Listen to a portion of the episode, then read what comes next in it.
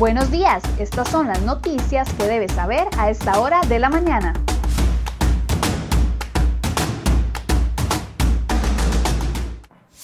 Siete con 19 minutos de la mañana, muy buenos días, gracias por acompañarnos en Cere Hoy Noticias. Vamos de inmediato con las informaciones que hemos preparado para ustedes el día de hoy.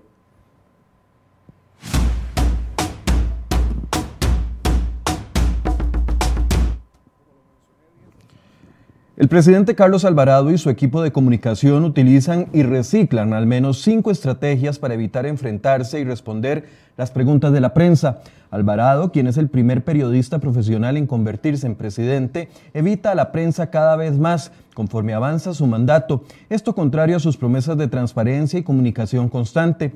Las técnicas utilizadas como estrategia para ahuyentar la crítica periodística se incrementaron tras la llegada de Agustín Castro al Ministerio de la Comunicación.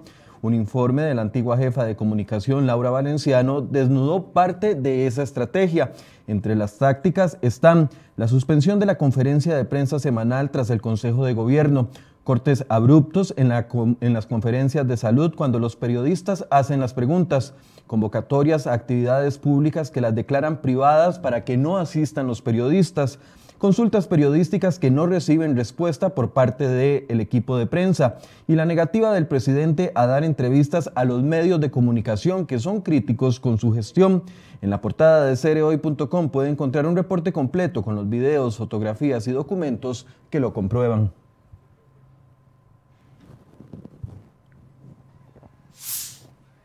Y un informe del Departamento de Estado de los Estados Unidos sobre derechos humanos en Costa Rica revela preocupantes datos.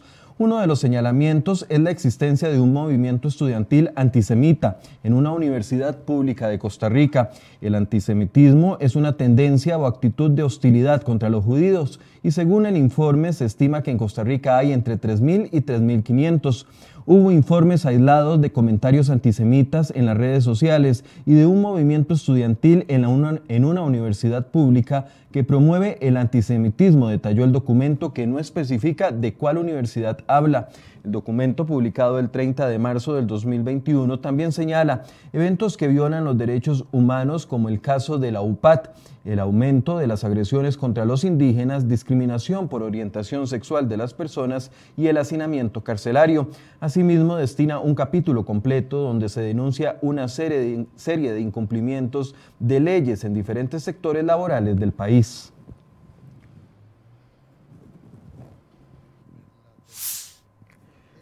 Y la ley de empleo público seguirá siendo el único tema que los diputados discutirán desde este lunes tras su regreso de vacaciones por la Semana Santa. El proyecto de ley, catalogado como el eje central para la negociación con el Fondo Monetario Internacional, seguirá siendo el único texto convocado por Casa Presidencial. La intención del gobierno es que se logre el primer debate antes del próximo 30 de abril, algo que el presidente del Congreso y la oposición ya advirtieron que difícilmente sucederá. Este lunes los, diputados pretenden votar una moción para que en las próximas semanas el plenario legislativo sesione doble para acelerar el trámite y la votación de 220 mociones pendientes. Entre las mociones pendientes hay dos temas polémicos, la inclusión de las universidades públicas dentro de la ley y las funciones que tendrán el Mideplan y la Dirección General de Servicio Civil para gestionar todo lo relacionado con empleo público.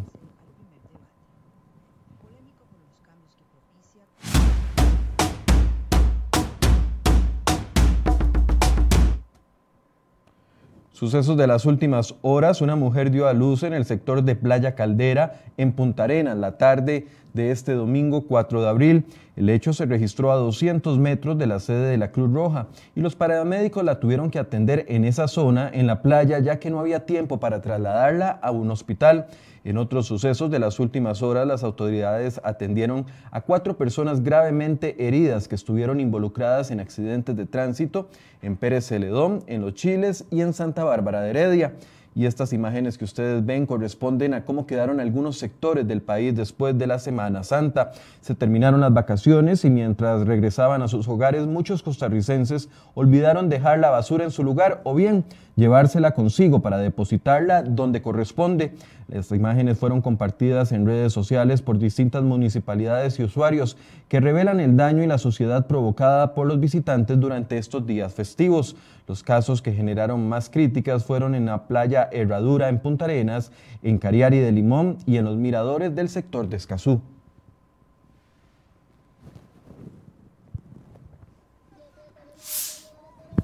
y la Cruz Roja confirmó la muerte de 30 personas durante la Semana Santa y además trasladaron a 202 pacientes en condición muy delicada a distintos hospitales del país. La cifra incluye un corte hasta el mediodía del domingo y este lunes actualizarán los datos para incluir las emergencias y muertes de la tarde del domingo. Además, lograron rescatar a un total de 34 personas en las diferentes playas del país, de un total de 74 incidentes acuáticos atendidos. En total, durante toda la semana del operativo, atendieron 9.588 incidentes, de los cuales 1.044 fueron por accidentes de tránsito en carretera. En 2019 murieron 34 personas durante el receso y en 2020 la cifra fue de 44.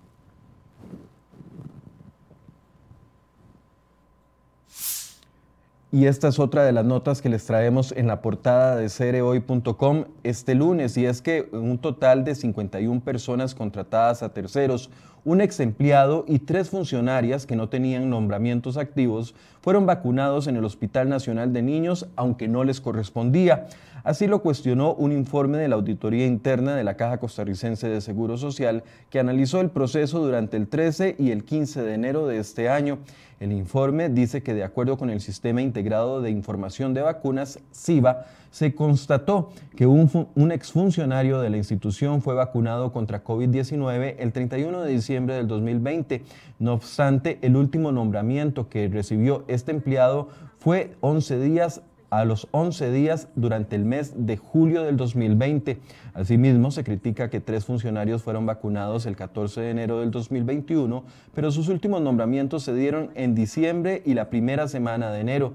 También reprocha el informe de la auditoría interna la vacunación en personas que son contratadas por tercero y que no, y no, que no, y que no atienden directamente la pandemia.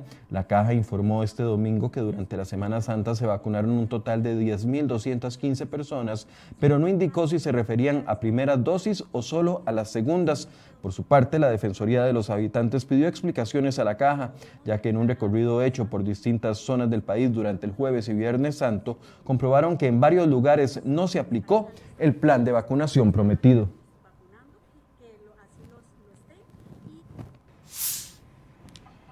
Y este lunes 5 de abril reabren de forma gradual las fronteras terrestres para todo el paso de nacionales y extranjeros.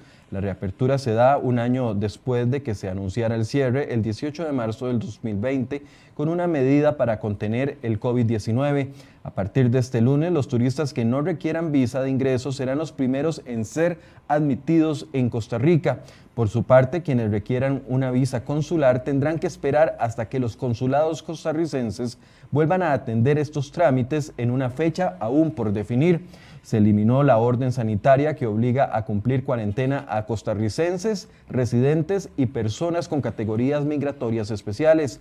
Quienes ingresen por tierra deben cumplir con el pase de salud y adquirir un seguro médico que tenga vigencia durante toda la estadía y que cubra gastos médicos y gastos de hospedaje en caso de una cuarentena por COVID-19.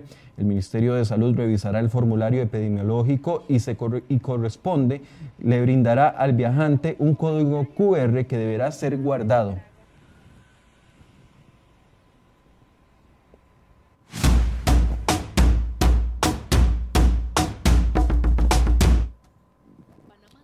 Y en nuestra sección de economía hoy les traemos una interesante información comparativa. Y es que este año Costa Rica tendrá el segundo peor crecimiento económico de la región, superado únicamente por Nicaragua. El país alcanzará un crecimiento del 2.6% del PIB, mientras que El Salvador y Honduras crecerán por encima, por encima del 4%. Chile y Colombia alcanzarán un 5% y Panamá llegará casi a un 10% de crecimiento económico. El problema es que el bajo crecimiento de Costa Rica no se limita al 2020. En los próximos años se proyecta una leve mejoría, pero el crecimiento se mantendrá alrededor, de un 3%. ¿Qué está haciendo estas naciones diferente a Costa Rica para crecer a una mayor velocidad? Bueno, hemos consultado a varios economistas y expertos en la materia y en el caso de El Salvador y Panamá cuentan cuentan con una importante fuente de ingresos del extranjero, como lo son las remesas de los migrantes y los ingresos por el Canal de Panamá.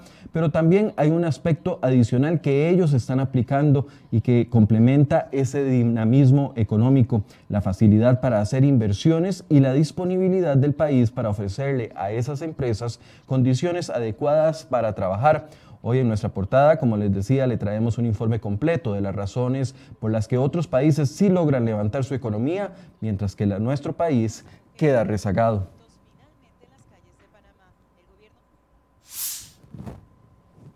Y también en temas económicos, la Federación de Cooperativas de Ahorro y Crédito advirtieron a sus asociados y a los diputados del golpe a sus ahorros que pretende dar el gobierno de Carlos Alvarado con uno de sus proyectos prioritarios. Se trata de la Ley de Reducción de Beneficios Fiscales y Ajuste de Tarifas de Rentas del Capital para fortalecer el sistema financiero. Este proyecto propone homologar en un 15% el impuesto a las rentas y ganancias de capital y aumentar temporalmente el tributo en un punto y medio por ciento.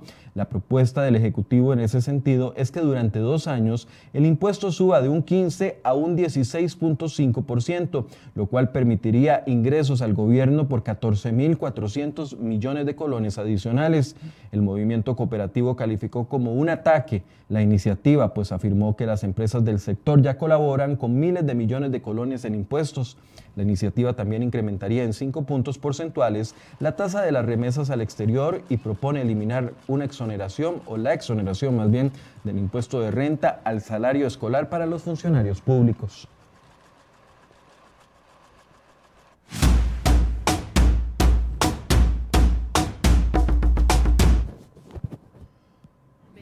Hoy tendremos nuevas cifras de la Caja Costarricense del Seguro Social con respecto al COVID-19 en el país y también las hospitalizaciones. Pero ¿qué está pasando en el mundo? Bueno, primero Venezuela, luego Colombia y ahora Chile. Uno tras otro, los países de Sudamérica incrementan las restricciones ante el alarmante aumento de casos de la variante brasileña del COVID-19.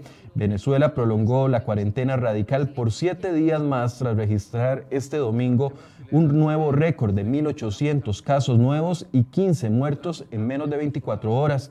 En Chile también crecen los contagios pese a ser el líder de vacunación y este lunes inició un cierre fronterizo durante un mes para intentar bajar los casos. Mientras que en Colombia el presidente Iván Duque anunció este domingo nuevas medidas durante las próximas dos semanas para restringir la movilidad y evitar un tercer pico de la pandemia.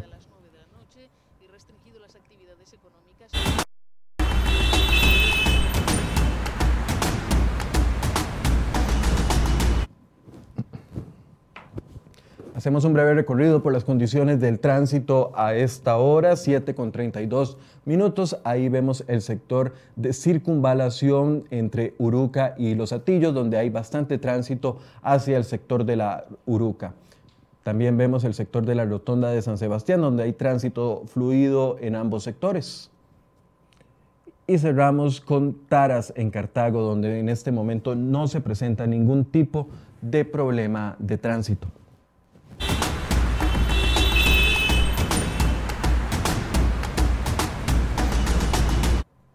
Bien, así llegamos al final de este resumen de noticias del día de hoy. Los invito para que ingresen a la portada de cereoy.com y puedan acceder a todas las informaciones de agenda propia que les hemos presentado el día de hoy y también con la agenda nacional. Y por último, los invito para que a partir de las 8 de la mañana se conecten con nosotros en Enfoques ¿Cuáles particularidades va a tener la campaña política de este 2022? Ya empezó y no nos hemos dado cuenta.